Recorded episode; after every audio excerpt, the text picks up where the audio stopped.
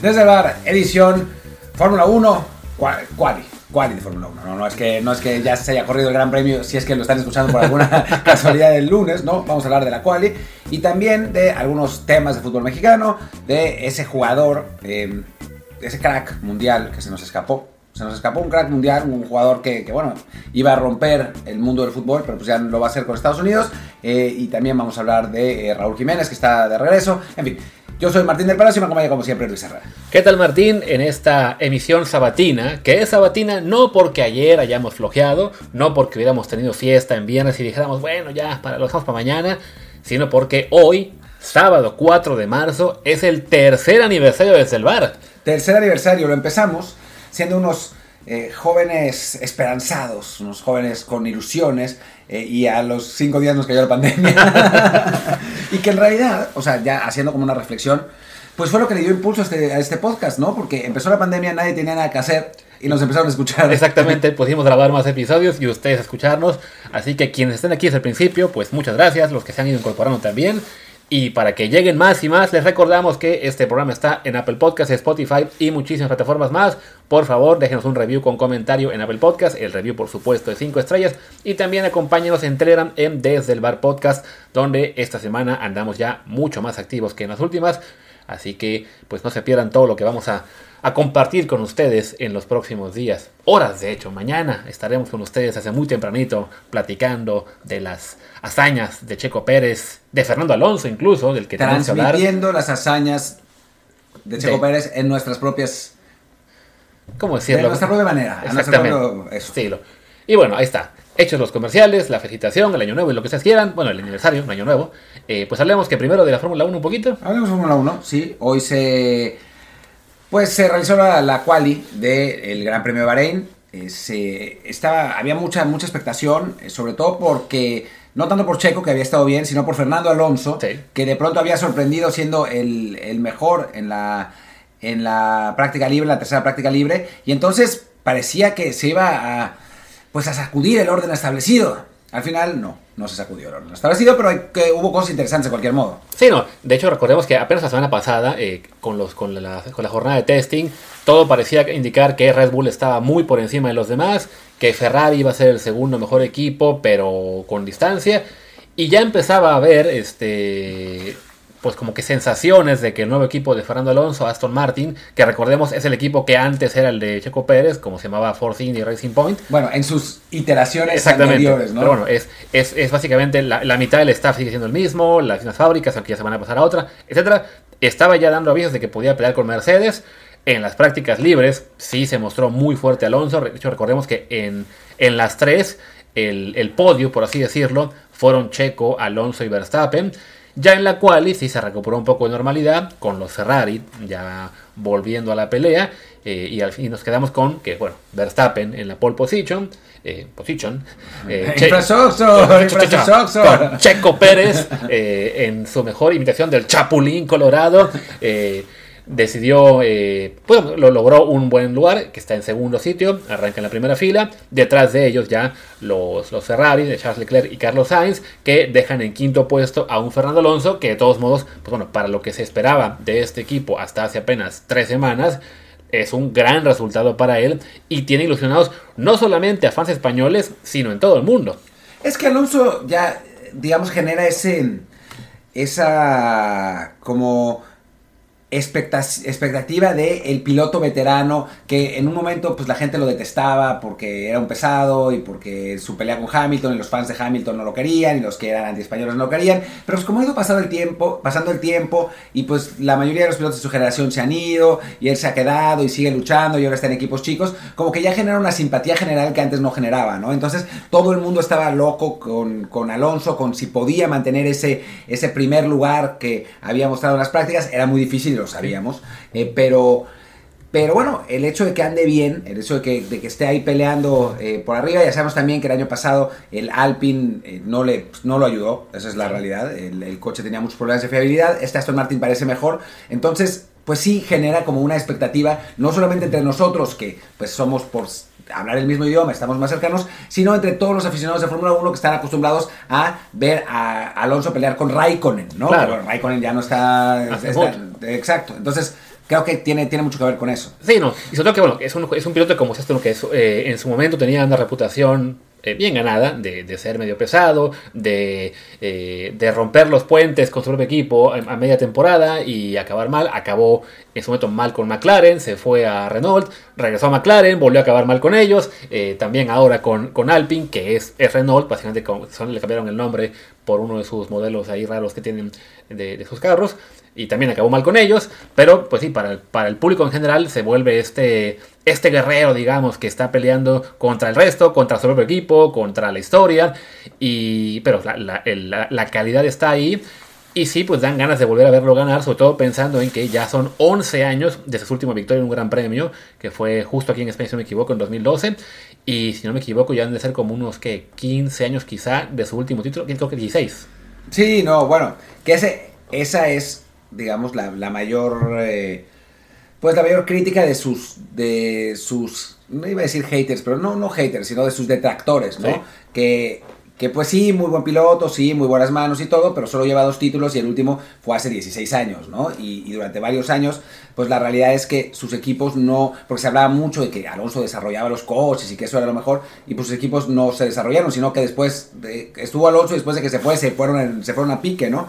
Pero sí, digamos que esa, esa reputación, esa, digamos, las, las dificultades de carácter que tuvo Alonso, se han ido dulcificando, no sé si en la realidad, pero por lo menos en la percepción de la gente. Yo mismo, a mí no me caía bien Alonso sí. y ahora ya quiero que gane, ¿no? O sea, claro. es un poco, eh, va, va, cambiando un poco la perspectiva por lo mismo. Sí, no, tío, o sea, el, el tema de la dificultad de carácter de algo debe quedar, porque a fin de cuentas no terminó bien la cosa con Alpine, pero bueno, con Alpine no acabó bien nadie, ¿no? Recordemos que no solamente se fue Alonso, también se fue este australiano Oscar Piastri, que iba a ser su, su reemplazo, el novato, eh, y que prefirió también salir por patas, y la escudería los, este, les tiró mierda a los dos en, las, en declaraciones una y otra vez, y ahora tienen a Gasly, que fue el reemplazo de ambos, porque bueno, di dijeron, es que es joven pero con experiencia, y eso no lo tienen ni Alonso ni, ni, este, ni Piastri, y que creen, Gasly quedó último en esta lugar, arrancó sí. mala cosa. Entonces sí, puede haber sido, en, en, este caso en particular, sí parece que hubo mucho más del lado de la escudería que del lado de Alonso en lo que fue la caída de ración, pero bueno, llega a Aston Martin, donde recordemos,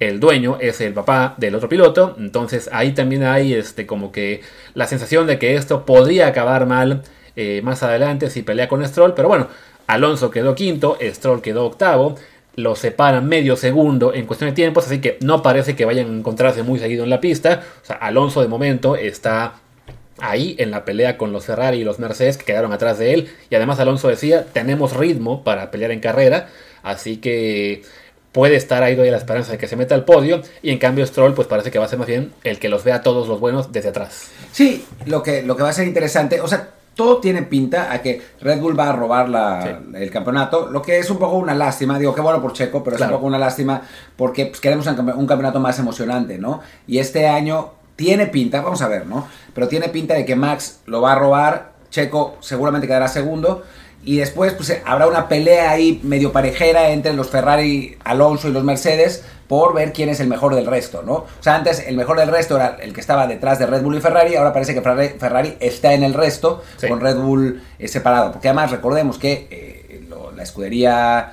eh, italiana el año pasado no le fue tan bien no tanto porque el coche no fuera competitivo, que la verdad la primera mitad de la, la temporada lo fue, sino por una cantidad de errores absurdos de todos, desde la escudería hasta los pilotos, hasta todo el mundo, Leclerc hizo unas cagadas increíbles y que por eso, al final de cuentas, Leclerc terminó peleando con Checo por el segundo lugar y no con Max por el primero. ¿no? Exacto. Digo, ya en esta ocasión, de hecho, lo que fue en la, parte de las prácticas libres habían sido eh, bastantes contratiempos. Eh, Sainz tuvo un mal viernes, eh, ahora Leclerc, de hecho, en la quali, en la Q1 empezó mal también, con eh, se le estaban cayendo piezas a su carro que provocó una bandera roja. Después ya mejoraron, de hecho, Sainz fue el primer lugar en la Q1, Leclerc lo fue en la Q2, en ambas Red Bull, digamos que pachangueó un poco, no, no salió a dar todas las que necesitaba, y ya en la, en la Q3 eh, peleó Leclerc eh, en su primer intento, se, se puso en, entre Verstappen y Checo, y luego en lo que iba a ser el segundo intento, que solamente podían hacer los Red Bull y los Ferrari, porque sí se habían guardado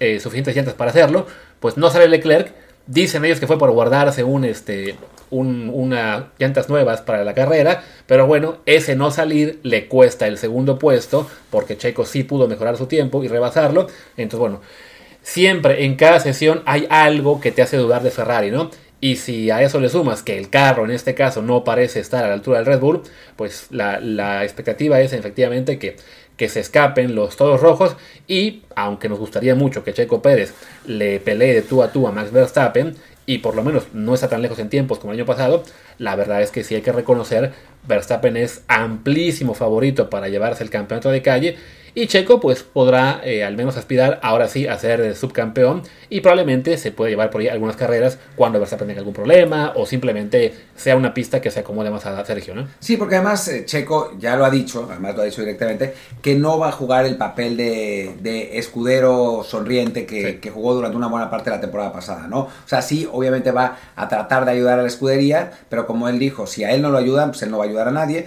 entonces eh, creo que sí va a intentar pues por lo menos ser más competitivo que, con Max, ¿no? O sea, el año pasado durante un buen rato no, no lo atacó, no, no intentó para nada competir, le quedaba claro que su papel era eso, el de, el de segundo piloto. Ahora está claro que su papel es el, el de segundo piloto, pero parece que Checo no lo va a asumir tan eh, directamente como lo hizo el año pasado y creo que eso es bueno para digo, no para Red Bull probablemente, pero sí para nosotros como, como aficionados y no solamente mexicanos, sino tener un poco más de competencia, porque si Max gana las primeras cuatro o cinco grandes premios, pues se nos acaba la emoción del campeonato, ¿no? Claro, sobre todo que este año en particular sí parece que Red Bull puede ser lo que era Mercedes en la era de dominio, que ganaron ocho campeonatos consecutivos y solamente hubo un par de años en los cuales tuvo Hamilton competencia y fue justo dentro de la escudería, ¿no? Con Nico Rosberg, que le logró ganar un título, pero sí, le, le costó sangre sobre lágrimas y decidió retirarse de inmediato. Dijo, no, yo esta, Me voy invicto. esta tensión emocional no la puedo mantener, así que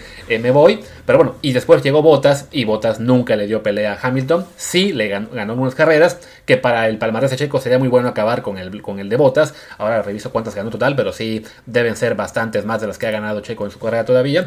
Y bueno, sería bonito que, que, en un momento, a lo mejor si no es este año el que sigue, sí pudiera Checo hacer un Nico Rosberg y realmente pelear, ¿no? Veo que tiene ya botas 10 victorias en su carrera contra 4 que lleva Checo. 4, 4 lleva Checo, sí. Sí, ojalá que, que sume Checo unas 3 o 4 esta, esta temporada y que, que, bueno, compita en la medida que puede competir, porque en la Sí. realidad, digo, y eso hay que decirlo abiertamente, Max es mejor piloto, eso Claro. está claro. O sea, más allá del favoritismo que le tenga Red Bull y, y lo que sea, Max es el mejor piloto de esta generación, eso está clarísimo. No solamente tiene el mejor coche, sino que él mismo es muy bueno. Entonces, pues sí, es difícil, es como pelearle al Paris Saint Germain de Mbappé.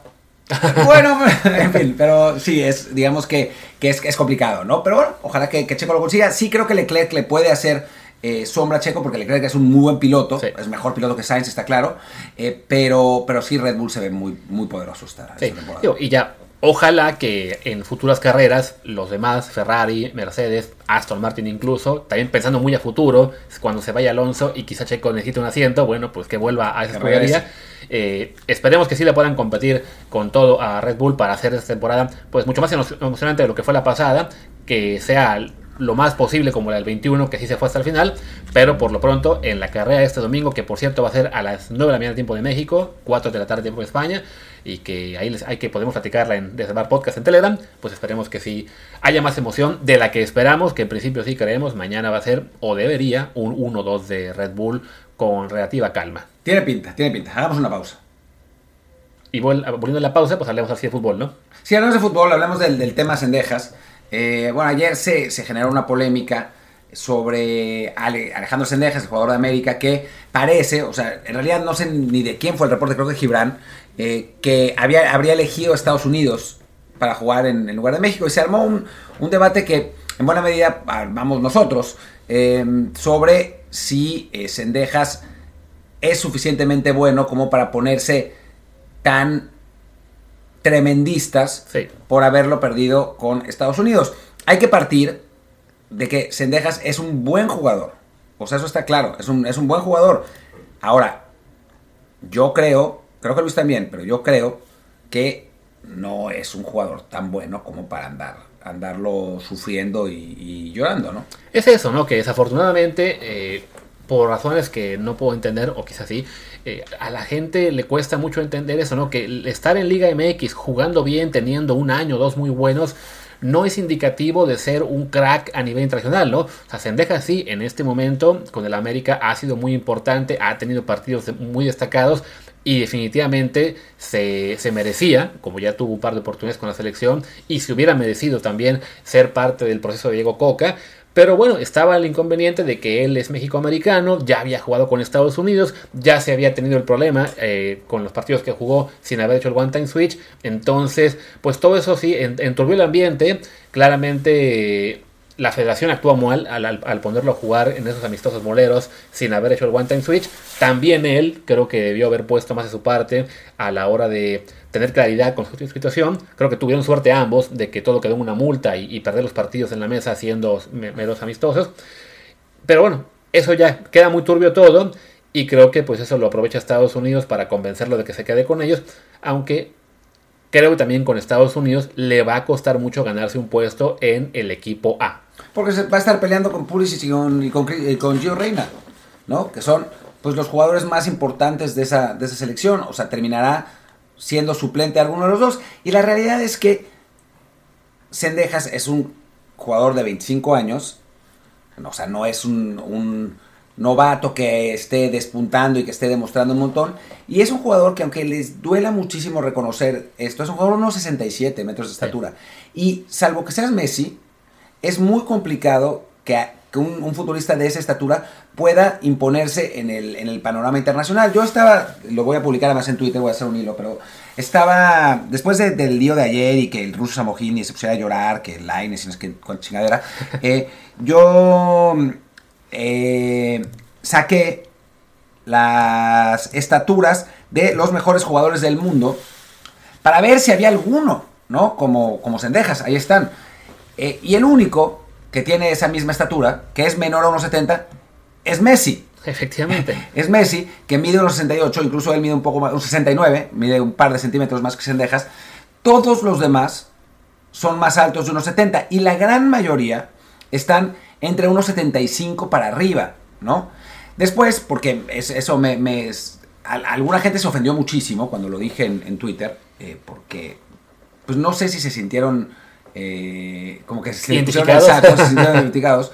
Pero, pero bueno, se, enojaron mucho. O sea, no, no fue en plan de, decir, yo creo que. No, eres un pendejo, no sabes de fútbol. Has demostrado tu, tu nulidad de conocimientos. Esas cosas que dicen en Twitter. También, y, algunos me dijeron, pero es que los extremos son distintos. Los extremos sí pueden ser chaparros. Y entonces me puse a sacar también la estatura de los extremos. Y en efecto, son un poco más bajos que el promedio general, pero con la excepción de Phil Foden, que mide 1,71, ninguno está por debajo de 1,74 tampoco. Ninguno de los extremos top, ¿no? Salah 1,75, Bukayo Saka 1,78, Kulusevski 1,84, eh, Nabri 1,78, Rodrigo 1,74, Dembélé 1,78, después son los derechos, después los izquierdos, Neymar 1,75, Vinicius 1,76, Mané 1,74, Kvaratskhelia 1,83, eh, Sané 1,83, eh, Rafael Leao 1,88, o sea, sí entre los mejores jugadores del mundo, no hay futbolistas de 1.67. Y sí me decía, y creo que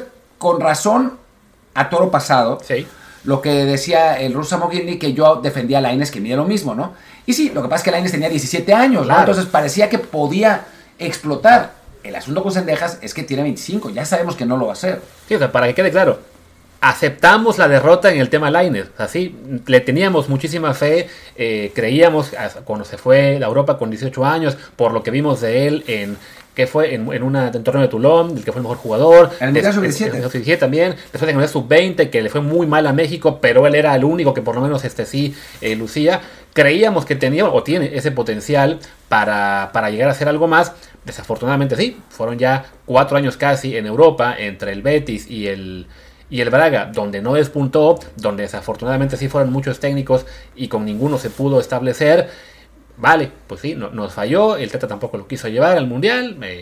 digamos que ahí ya podemos aceptar que Laines no va a ser ese siguiente gran jugador mexicano que esperábamos, más allá de que ahora con Tigres empieza a jugar un poquito más, aunque aún no se gana el puesto, que Diego Coca también decidió contar con él para la final lista de la selección, pero sí, ya nuestra expectativa con, con Laines es mucho más baja de lo que era hace un par de años. Con Sendejas está ese punto, ¿no? Que él ya tiene 25. Ya estamos viendo, si no su techo, por lo menos sí ya muy cerca del máximo del jugador en que se va a convertir.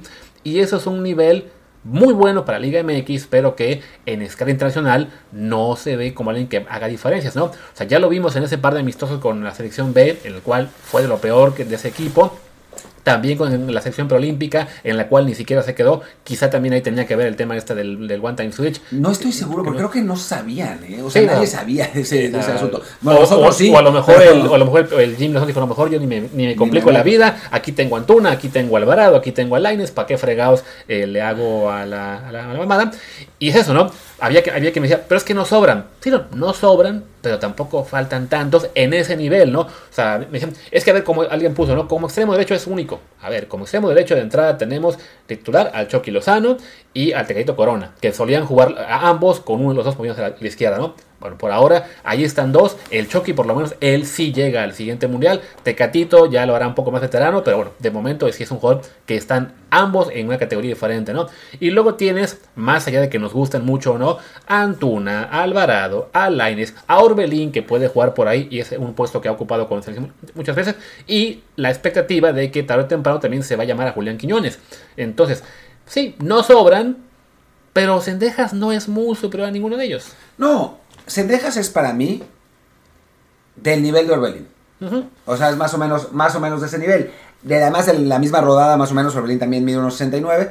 Y pues si Orbelín se decidiera jugar por Estados Unidos mañana, uh -huh. creo que nadie haría ese escándalo. Sí. Digo, yo, sinceramente, me gusta que Orbelín esté ahí. O sea, creo que es un jugador que le, que le, que le ofrece algo distinto a la, a la selección cuando entra. Pero si no está, no es que México vaya a pasar de ser un jugador, un, un, equipo de semifinales de mundial a un equipo de primera ronda, ¿no? O sea, no hace, pues no hace mayor diferencia en ese sentido. Siempre está bueno tener mejores jugadores, ¿no? Y yo, y la verdad es que eh, Orbelín Pineda es un jugador que me gusta en ese sentido, pero entiendo sus limitaciones. Claro. O sea, entiendo que no es un futbolista que vaya a mega triunfar en la élite mundial porque pues no tiene las, las herramientas físicas ni tampoco la edad, ¿no? O sea, tiene 26 años y pues ya está, ¿no? Sí, o sea, y es, recordemos que no hace mucho Orbelín lo reventaban muchísimos porque se fue a España y casi no jugó, porque después se tuvo que ir a Grecia, donde ya le está yendo mejor. Eh, en la selección no había sido un gran factor hasta el último partido, cuando por fin jugó ante Arabia Saudí y dejó muy buena imagen, pero bueno, recordemos, es Arabia Saudí, ese era el rival.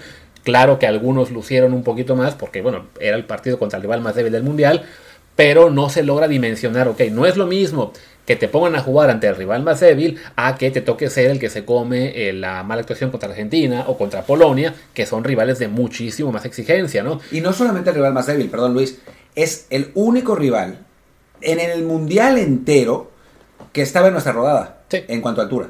Entonces, bueno, ahí compites en, con otras características. No es lo mismo tener que ganarle un pique a el defensa lateral de Polonia que mide 1.85 y te gana en la zancada que a Jawad al-Jaber que mide lo mismo que tú, ¿no? Claro. O sea, aunque no les guste eso, pues. Sí, y, y es eso, ¿no? De que eh, nos pasa ahora, ahorita que leemos un poquito con el tema de Raúl Jiménez, con esta polémica porque Raúl Jiménez está acabado y en cambio Henry Martín está haciendo una maravilla son niveles distintos. Efectivamente, hasta el partido de hoy, que ya Raúl jugó mucho mejor, pues Jiménez no había estado eh, muy brillante con el, con el Wolves. Hace dos jugó muy bien también. ¿Sí? En, en el, el, que le da la, la, asistencia a Sarabia en el empate Acá, contra el Fulham, ese también lo jugó muy bien. Lo que pasa es que el siguiente fue contra el Liverpool. Y por supuesto, que o sea, es, otro, es, otro, nivel, ¿no? Y, y, es, y, es, eso, ¿no? O sea, no, el, el nivel de competencia cuenta mucho. También, claro, que, que Raúl aún venía en recuperación.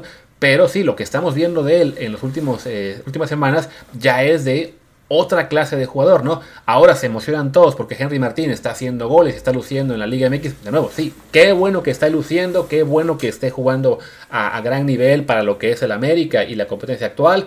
Y qué bueno por él que sí está en el, en el clima de su carrera.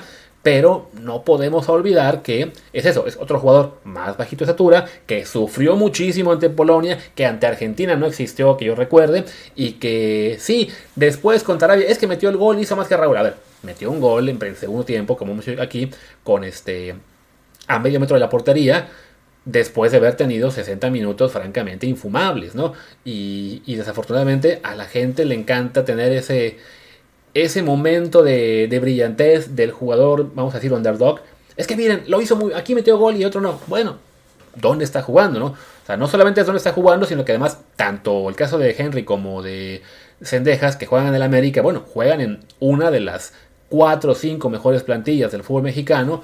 en un equipo que genera, que, que por lo mismo genera muchísimo más llegadas y por lo general va a dominar a sus rivales, no es lo mismo eso a que después te lleven al nivel internacional donde te vas a estar enfrentando a equipos eh, de mucha mayor exigencia donde tú no eres favorito, ¿no? Sí, a lo mejor a Cendejas y a, Henry o a Sorbelín los pones a jugar en Nations League, en Copa Oro y te parecen unas maravillas, pero después cuando ya toca jugar en Copa América o dentro de en el Mundial, te das cuenta de que pues no, no les da para más. Hay que decir que Henry Martín, me costó trabajo encontrarlo, no se vio contra Argentina porque literalmente no se vio, no jugó ese partido. Claro, te- te pones no, a- no, no. No, no- no sé por qué tengo yo esa maldita esa idea de que estuvo en los tres partidos como titular y no. No, no, no, en el, en el contra Argentina, acuérdate que puso a, a Alexis y a, Ah, y a Chucky de que delanteros. Que fue el falsos. 5-3-2 ese raro, Sí. ¿no? Que aparte, es otro detalle que, que, que venía, ¿no? Ese 5-3-2, que puede ser con el que juegue Coca, ¿dónde acomodas a Cendejas?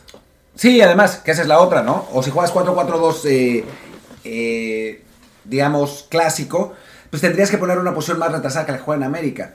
En fin, eh, sí, no sé. Yo no creo que juegue 5-3-2 así porque llevó un millón de extremos a, su, a su convocatoria, ¿no? Sí, co- como con la idea de que mantener más o menos lo que ha sido el, el parado de la selección desde la era de Osorio, ¿no? Ese 4-3-3, en el cual, ahí sí, de nuevo, ¿no? Si va a ser extremo derecho la posición que en teoría ocuparía Cendejas, opciones hay bastantes. Nunca sobra tener 10 en lugar de 9, pero pues no te vas a poner a llorar por tener solo 9 y perder a la que sería la quinta o sexta opción. Y después la otra que me, sigue pareciendo siempre muy raro es cómo la gente se enfurece por cosas así de tontas, ¿no? O sea, es un jugador de fútbol, no es el fin del mundo. Y si criticas a un jugador de fútbol, siempre y cuando sea con respeto, pues lo, nada, pues, ahí está, ¿no? O sea, pero la gente se pone muy mal. ¿No? Se, se te ataca, te insulta, te es como, como si hubieras eh, insultado a su familia cuando simplemente es una crítica a un jugador que no te parece que sea tan bueno como otros dicen y ya está. O sea, nadie está diciendo Sendejas es un pendejo, ¿no? O, o es un muerto o eso, pero pues bueno, no sé. O sea, la gente O sea, se lo toma muy es mal. un buen jugador que si se contara con él, qué bueno, pero que no esté, insisto, no sea eso, ¿no? No es tan doloroso simplemente porque está en ese grupo de jugadores que a lo mejor este, en Liga MX brillarán, pero que sabes que desafortunadamente, sobre todo por la cuestión física, ¿no? Por el tema de estatura, si se van al extranjero les costaría muchísimo. No, por algo no se van. Sí. No se van. Nadie ha buscado a Sendejas nunca. Sí, no, y, y desafortunadamente, eh, pues nos encanta pensar que si está brillando en la Liga MX tendría que estar en selección. Ahí está Cendejas, ahí estuvo el caso de Aldo Rocha, por el cual se, se lloró y se lloró por un año, y ahora que el propio técnico que lo hizo bicampeón no lo incluyó, me decían algunos, ah, pero es que ahora no anda bien. Bueno, pero el técnico lo conoce, o sea, no, no es que lleve a los 34 que anden todos en su mejor momento, ¿no? El propio Raúl Jiménez, que no estaba a tope eh, en este año hasta ahora. Te doy un ejemplo perfecto. Ujú. Coca fue técnico de Tigres y no puso a Sebastián Córdoba. Y después fue a la selección. o sea, También, ¿no? Creo que no hay mejor ejemplo que ese, ¿no? Sí, entonces sí, creo que es eso, ¿no? O sea, el, el volverse locos con algunos jugadores, sobre todo porque sí, se, no, no, no, no, hay, no hay que obviar que la federación no lo hizo todo bien, ¿no? No, y también y es, un- es un buen motivo de crítica el perder la pelea con Estados Unidos por un jugador, pero también hay que eh, matizar, pues es normal, o sea, vamos a ganarles a algunos, vamos a perder otros, y si en este ciclo, por ejemplo, no tenemos ni Mundial Sub-20 ni, ni, sub ni Juegos Olímpicos, está más complicado por el lado de, de esos jugadores este, eh, menores de edad. Y en el caso de Sendejas, pues con todo lo que hubo alrededor de sus participaciones anteriores, pues se entiende que la propia federación tampoco se quisiera poner en plan de prometerle la lluvia de las estrellas a un jugador que en su momento le ofrecieron estar en selección, le pidieron que firmara y se puso a pedir este, garantías. Que no hay que olvidar eso. O sea, Sendejas no es que sea una víctima inocente de la federación. En el momento que ya se dan cuenta de todo el desastre, le piden que firme, él pidió que le garantizaran el mundial. Que a un jugador que no había jugado bien en selección, que no se había queja- que- quedado en la selección olímpica, o sea, perdón, pero ¿con qué cara puede eh, pedir al mundial? Pausa.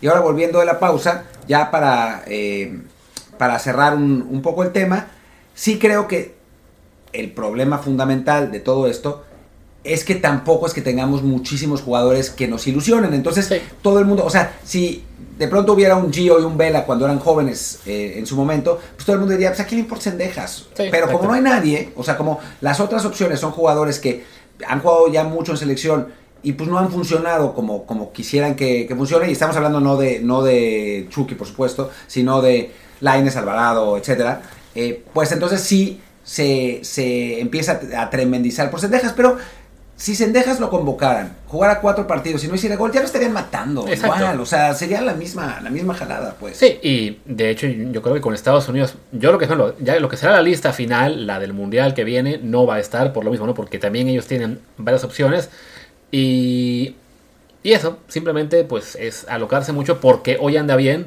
pero mañana o pasado que tenga un bajón de nivel, pues ni, ni quien se acuerde de, de esto, o van a decir, ah, es que le mataron la carrera. Es que le mataron la carrera por irse a Estados Unidos. Ah, tengo una más, que es que había gente que decía, dicen eso, dice- o sea, que nos decían nosotros, dicen eso ahora porque se va con Estados Unidos, están ardidos.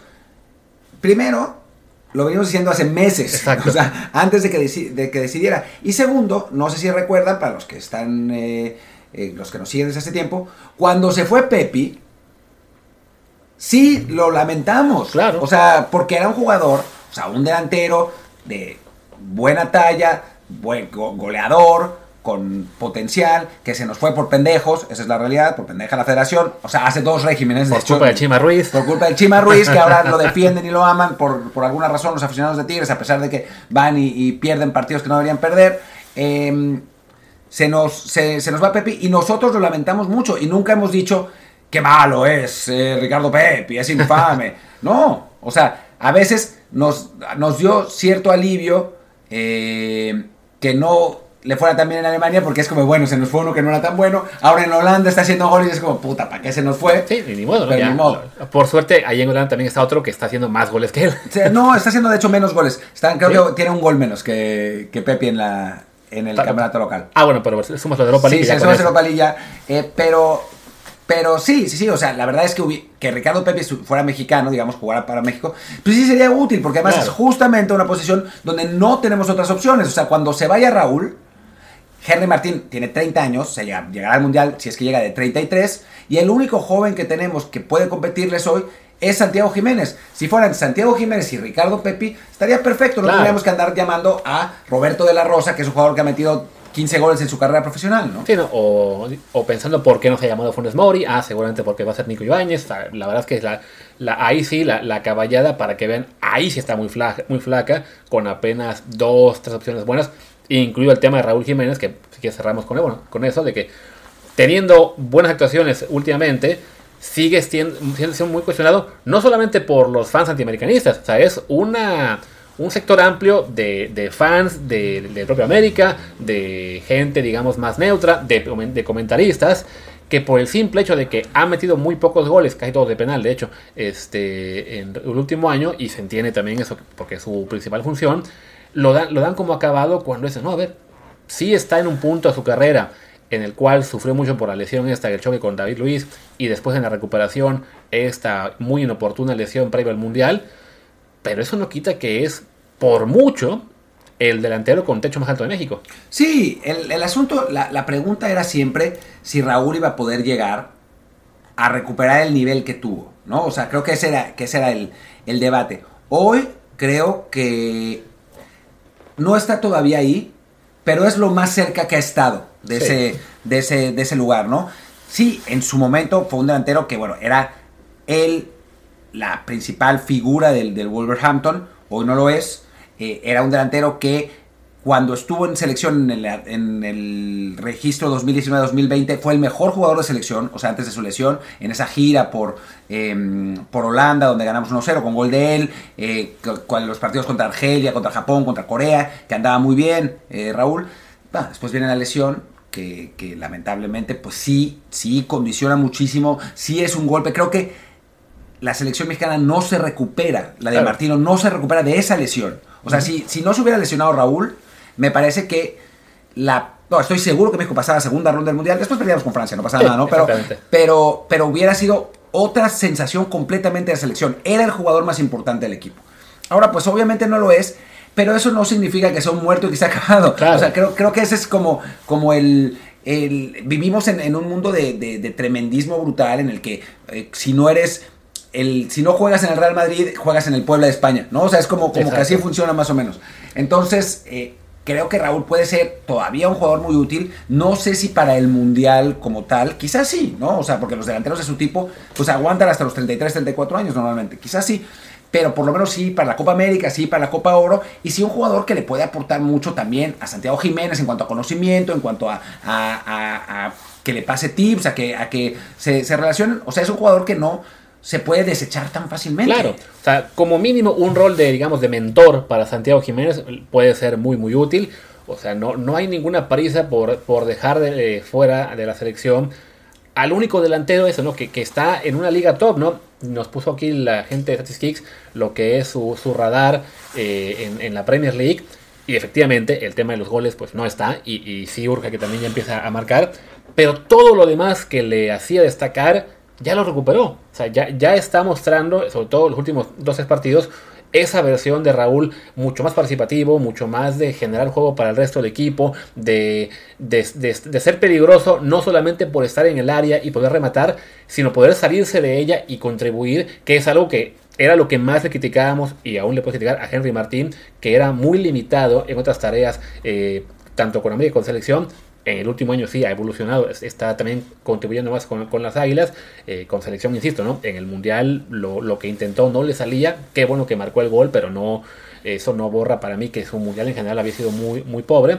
Bueno, Raúl ya está regresando a, a ese nivel que le veíamos. No sabemos si va a lograr estar en su tope algún día, pero con que esté ahora a su 80-85%, por supuesto que tiene que estar en selección hasta que ya el propio Santiago Jiménez eh, que es el, único en este momento que se ve como el, heredero, pues sí le, rebase, ¿no? Yo sé que es muy sencillo pensar, no, sí, Santi tiene que jugar todo porque Santi tiene muchos goles. Sí, es un muy buen año el de Santi en la liga holandesa. Y hemos visto que muchos jugadores salen de la liga holandesa a la Premier League, a Italia, a España, y no les va nada bien, ¿no? De ofensiva sobre todo. De ofensiva, sí. Entonces, eh, que no se confíe la gente con que Santi ya es el heredero absoluto y que alguien puso en, ahí en Twitter hace, hace poquito, ¿no? Si tuviéramos a Santi a, este nivel, puede ser campeón del mundo México, ¿no? alguien dijo eso. Ni aunque tuviéramos 11 Santiago Jiménez en cada posición, sería una garantía, simplemente porque no, lo, de Santi eso, ¿no? Es una liga muy generosa con los delanteros, mientras que la Premier es una liga muy dura con los delanteros. Si en este momento los intercambiamos, yo no dudo que Raúl en la Eredivisie metería fácil 10 goles y no estoy seguro de que Santi vería mucha acción en la Premier. No, probablemente no. Lo que sí eh, va a estar bueno es si Coca sale jugando con dos delanteros, que parece que es, creo que pueden jugar juntos el partido con Jamaica, ¿eh? Porque Raúl jugando como atrás del 9, eh, Santiago como 9 puro, porque Santiago todavía le sigue faltando mucha generación de juego. O sea, creo que, creo que, o sea, es raro normalmente que en un, en un, eh, en un 4-4-2, un 5-3-2, una línea de dos puntas, el, los dos puntas sean altos y fuertes, ¿no? Sí. Pero pues, puede pasar, y para México es algo que no, no ha pasado nunca en la vida, creo. Eh, pero, no, bueno, sí, con Fonseca Borghetti, ¿no? O sea, era cuando, cuando jugaba la Volpe 5-3-2 con, con Kikín y con, con Jared. Pero, pero bueno, creo que son compatibles en ese sentido, ¿no? No, no, se, no se van a estorbar. Y me gustaría, ¿no? O sea, creo que sería un, un, buen experimento. Un buen experimento. Ahí el detalle es dónde dejas a Chucky Lozano. Eh, depende cómo juegues, ¿no? O sea, y, creo que creo que en parte por eso, por tener ahí al Chucky, este, es que eh, se ve complicado que cambie México a un esquema de 5-3-2, ¿no? Porque... Sí, tendrías que jugar 4-4-2 con Chucky de, pues de medio por izquierda, ahí medio raro, y o en el O en el 5-3-2, Chucky como el segundo punta. Claro, pero ahí entonces ya, no puedes jugar con ellos dos. Y ya tiene que ser únicamente o Raúl Usanti, ¿no? Pero bueno, el chiste es que sí, Raúl está. nosotros lo, lo, que le vimos hoy que logramos estar un ratito ahí eh, siguiéndolo también en Telegram, en el Podcast. Ahí estaba para quien, le quería que le contáramos lo que pasaba, pues se lo podíamos contar momento a momento, todo lo que ocurrió en ese partido. Sí, fue un, nivel muy destacado el de, Raúl, para que ya dejen de estar pidiendo que lo retiren, porque no.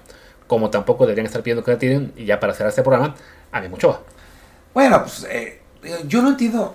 O sea, la gente dice, los, los, periodistas dicen cosas. Yo creo que, que, una de las razones por las que eh, las redes sociales han perjudicado seriamente al periodismo es porque uno, digo, es, positivo y negativo, pero es negativo en este sentido, ¿no? Uno tiene el, la retroalimentación inmediata. Sí. Entonces ya sabes que si tuiteas algo, ves el número de likes y a partir de ahí fraguas tu opinión en la medida que te vaya a dar los likes, ¿no? Y yo creo que eso es lo que está pasando con Luis García. Y eso es, por eso es lo que, por la que hace esta declaración sobre Memo Ochoa, que dice, ya, ya tuviste cinco mundiales, que son 20 años en selección nacional, que en realidad son 16, pero bueno. Exacto. Tuviste momentos muy buenos y otros deleznables, terribles. 7-0, te fuiste a repechaje de Copa del Mundo, ese fue Corona. Eh, ya, güey, neta, ya, que se empiece una profunda depuración. Y se mordió la lengua durísimo hasta sangrar Luis García, Claro. ¿no? O sea, esta, de entrada, el, el tema ese de que tienes que ya decir basta, ¿no? Que, que, que se depure la selección, dale oportunidad a otros. A ver, Luis García, recordemos, él no le dio la oportunidad a nadie. Luis García estuvo en la selección ocho años y no fue más simplemente porque perdió el puesto. Y no fue porque lo perdiera ante jugadores más jóvenes. Recordemos que Luis García fue de las figuras en el 94, metiendo incluso los dos goles ante Irlanda antes de irse expulsado contra Bulgaria. Y en el 98 quienes lo sientan fueron dos delanteros más viejos que él, que eran Luis Hernández y Peláez. Que, sí, Hernández y Peláez. Hernán Peláez. Y no solamente eso. Por honestidad, si no se sentía capacitado para, para aportar, tendría que haberse bajado de la selección de 98, pero no. Ocupó un lugar y no jugó ni un minuto. Exactamente, y vestía la 10 además. O sea, o sea, ¿qué, qué clase de jugador viste la 10 sin jugar? Sin jugar. Sí, no, la verdad es que no es. Digo, eso, eso es broma, pero yo estoy seguro, seguro que esa opinión de Luis García es para ganar likes. Sí. Seguro, 100%. Porque además, ni viene al caso. O sea, ¿qué, qué, qué, ¿para qué? Sí, no, y además es, es eso de, esa, es, es- es el quedar bien, porque o sea, lo de que, ay, es que ya tuviste mucho, y, o sea, ¿qué culpa tiene Ochoa de que no aparezca otro que lo baje? Es que además esa es la otra. Perdón, pero creo que ahora se está viendo cada vez más claro que Acevedo todavía no está para, para bajarle el puesto a Ochoa. Y ojalá que esté, porque es el único que hay. O sea, estamos en Ochoa, después uno, después espacio, espacio, Acevedo, y después abismo, todos los demás. No hay nadie más. Claro, o sea, tan es así que el tercer portero de la convocatoria es Toño Rodríguez, que una vez eh, se desapareció esa conspiración estúpida de que era del mismo promotor que Coca, que no lo es, por si alguien tiene toda la duda, ya piensas, ok, pues a quién hubiera llamado. Y sí, o no había ningún indiscutible, más allá de los veteranos que ya no va a llamar, como, como Cota, como Corona, como Talavera o Orozco. Y sí, hay un, un vacío tremendo, ¿no? Entonces, si en, el, si en un par de años no es solo Acevedo, sino también David Ochoa, Sebastián Jurado, Malagón, y están todos jugando en los equipos grandes de México, o alguno se fue a Europa y está brillando, pues sí, ahí ya puedes pensar, lo siento Ochoa, ya no llegas, ¿no? Pero si en este momento el portero mexicano que está eh, en buen nivel, que es el que tiene, digamos, la consistencia, la, la, experiencia, el liderazgo, y además las ganas de seguir compitiendo a tal grado que se va a Europa, aunque sea con un equipo pequeño, y ya está sonando para saltar a uno más grande, pues no le puedes pedir que, ah, no, sí, bájate para que estén otros. No, Ochoa o el que sea, ¿no? Cualquier jugador de selección mexicana, si siente que aún está en nivel para contribuir, lo tienen que bajar otros. Que puede haber alguno como guardado que piense, bueno, ya para mí es mejor retirarme porque él sabe que físicamente va a ser extremadamente complicado mantenerse hasta el siguiente mundial. Pues bueno, ya él dijo, yo ya no voy, ¿no? Pero Ochoa, él claramente, él siente que sí puede llegar y en este momento, si nos olvidamos de nombres y pensamos, ok, tenemos un portero de 37 años en la, en la liga italiana, donde ya hemos visto en, en Europa que muchos porteros sí llegan a los 39, 40, 41 a muy buen nivel. En esa liga además. Ajá. Y después nos fijamos en que el resto que tenemos son también porteros veteranísimos en Liga MX o uno de 26, que es muy parecido al de 37 años, pero que aún no, no termina de dar el estirón. Y todos los demás jóvenes que van y vienen entre la banca y jugar eh, sin que ninguno sea la figura de su equipo, pues ¿cómo fregados le pides a Ochoa que se, se salga de la selección? Es absurdo, es absurdo. Pero es eso, son opiniones cliqueras, ¿no? Sí. Todos caemos en, en- en cierta medida, pero yo sí creo que hay personajes que, digamos, necesitan la validación como eh, modelos de Instagram. Claro. Eh, por, por decirlo de algún modo. Entonces, eh, me parece que, que por ahí por ahí va la cosa, ¿no? Porque, porque además no es tan consistente con otras cosas que ha hecho Luis García. Es- es- eh, en fin. Sí, no, digo, lo del repechaje fue ya la cereza del pastel cuando, obviando que, a ver, el portero en aquella eliminatoria era Corona, que es el portero al que él y Martín Oli le han hecho campaña favor por años, ¿no? En fin, creo que, pues sí, es una incongruencia, sobre todo por eso, ¿no? Porque analizándolo en frío, no hay razón para pedir que, que se baje ni Ochoa, ni Raúl, ni el que ustedes quieran, ¿no? O sea, quizás Héctor Herrera. Sí, Quizás. Porque ahí sí, hay, hay, un montón. Y ya se bajó, no él, lo bajaron. Y ahí sí, pero... como, debe como debe ser, ¿no? A Herrera lo bajaron porque su nivel se ha caído, porque se fue a una liga de retiro y porque aparecieron otros en su, posición que están dando el estirón, algunos en Europa, otros con ganas de irse, otros brillando como jóvenes en Liga MX. Vale, así es como echas a un veterano de la selección, no simplemente pidiendo lo que se quite para que ahí tengan chance otros. Sí, en fin. Bueno, creo que con eso terminamos ya. Fue un episodio largo y... Como lo amerita el, aniversario. El aniversario, sí. Mañana seguramente tendremos episodio de GP Fans después del, del Gran Premio de Bahrein. Y el lunes me imagino que tendremos mexicanos en Europa. Así es. Así que bueno, aquí nos pueden acompañar mañana y este, también en Telegram para compartir esa heroica gesta que esperamos de Checo Pérez o de Fernando Alonso. De quien sea menos de Max. Sí, bueno, Ojalá que a Checo le vaya bien, ojalá que Max tenga un pequeño trompo que lo haga quedar por lo menos en tercer lugar detrás de Checo y Alonso. Eh, estaría bueno. Exactamente, sobre todo para gpfans.com, porque ahí sí dependemos mucho de esa plataforma ahora que tenemos otras complicaciones por otros lados. Sí, mal. si tienen una agencia que nos recomienden, con todo gusto. Pues venga, cerremos el episodio. Yo soy Luis Herrera, mi Twitter es arroba luisrha. Yo soy Martín del Palacio, mi Twitter es arroba martín de ELP, el del podcast es desde el bar pod y el Telegram, que ya les hemos dicho 34 veces, es desde el gran, desde el gran, desde el bar podcast. Muchas gracias. Chao.